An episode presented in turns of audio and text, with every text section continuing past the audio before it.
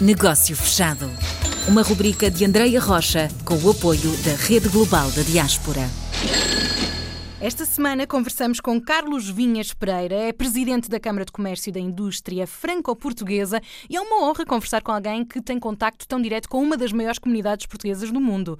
Olá, Carlos. Olá, como está? Tudo bem, André? Está tudo bem, obrigada, Carlos. Quero agora aprender um pouco mais consigo. Quero conhecer o trabalho realizado pela Câmara de Comércio que representa e também, eh, já agora, aproveitar e esclarecer aos nossos ouvintes de que forma é que a Câmara do Comércio Franco-Portuguesa e a Rede Global da Diáspora podem contribuir para que os negócios destes nossos empresários portugueses espalhados, não só na comunidade francesa, mas no mundo inteiro, podem eh, estas duas plataformas ajudar a aumentar e a melhorar os seus negócios. Exatamente.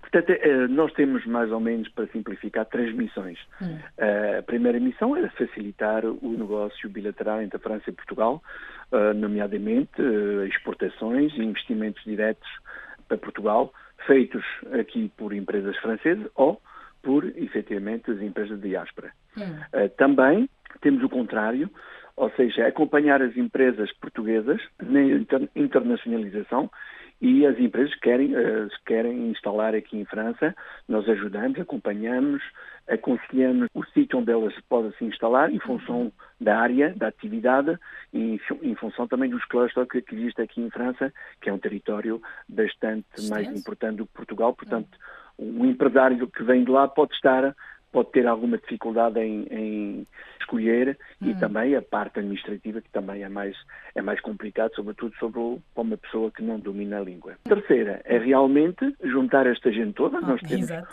uns 440 sócios aqui, empresários, que vai da empresa que faz um, um mil milhões de volume de negócio até à pequena empresa com três ou quatro empregados. Uhum. E o que nós queremos é juntar estas pessoas todas, entre elas, uhum. uh, fazer networking em função uh, dos nossos eventos, dos eventos que, organizamos especificamente para eles poderem se juntar. Uhum. E também temos uma particularidade, é que 25% dos nossos membros são portugueses. Estão em Portugal, têm sede em Portugal, e isto também facilita a faculdade de poderem fazer negócio entre eles em função de cada um dos ramos que eles estão a explorar. Portanto, são as três missões que nós temos uhum. e, e, já é, e, já é, e já é muita coisa. E é muita coisa. Claro que, obviamente, com o que se passa neste momento, uhum. Uh, os eventos são menos presentes. Tivemos que anular o nosso evento principal, que é o Salão do Imobiliário uh, e do Turismo Português em Paris, que iniciamos em 2012, hum. e, portanto, este ano teve que ser virtual, mas o, a virtualidade neste domínio do imobiliário não é assim tão forte como a presença física e a possibilidade de poder ver e, e falar com todos os stands.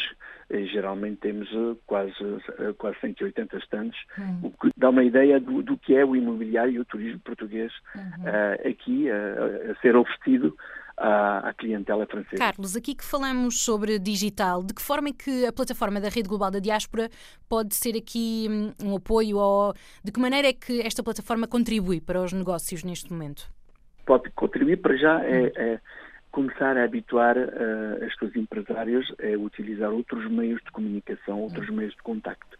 Obviamente, até acontecer estes eventos, eles davam prioridade, efetivamente, à presença física nos uhum. eventos, à presença física nas reuniões de informação, ou também o facto de poderem reunir, eh, exercer missões, seja em França, seja em Portugal, e o facto desta rede global existir permite, é um meio de comunicação, eh, é mais um meio, além do telefone, além de, dos encontros que, físicos que eles faziam, uhum. não estão habituados, muitos deles não estão habituados, porque temos também muitas empresas em setores tradicionais que geralmente estão fora, ou que geralmente têm, eh, estão em deslocação, e não é evidente para eles poderem eh, justamente comunicar desta forma.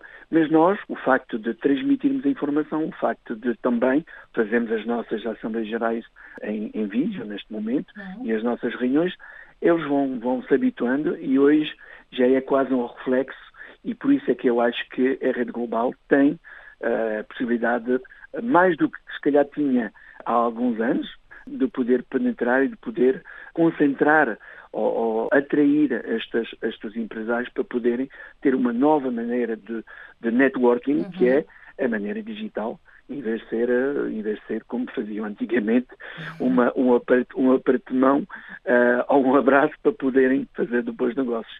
Hoje estamos a falar de apartamento e de abraços virtuais, mas o que importa é deles poderem fazer o negócio. Portanto, estamos aqui a falar de um papel importante hoje em dia, que é ajudar as empresas na transformação digital, mas no futuro não vamos descurar deste contacto cara a cara que muitos negócios gostam de ter e que é necessário num, numa parceria.